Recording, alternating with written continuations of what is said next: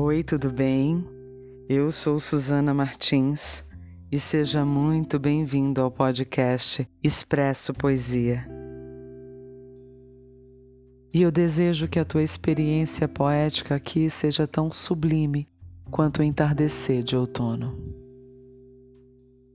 Então, pegue o seu café, se ajeite na poltrona e sinta a poesia.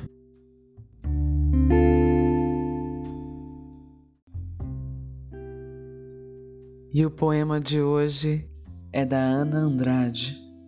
E eu espero que seja poético, leve, suave e concreto para você também.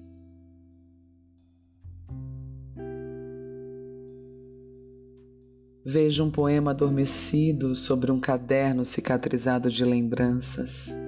Soluça ausências, sorrisos rasgados, alguns desgostos e por vezes amores, sofregamente escritos nos intervalos que a vida empresta.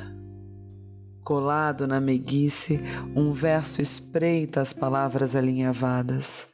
Obediente e incógnito, emerge nas pupilas, percurso imensurável de uma primavera encalhada no outono, perpetuado de caligrafias criando mundos que se esgotam no cotidiano apressado, bebo os silêncios que as histórias não contam.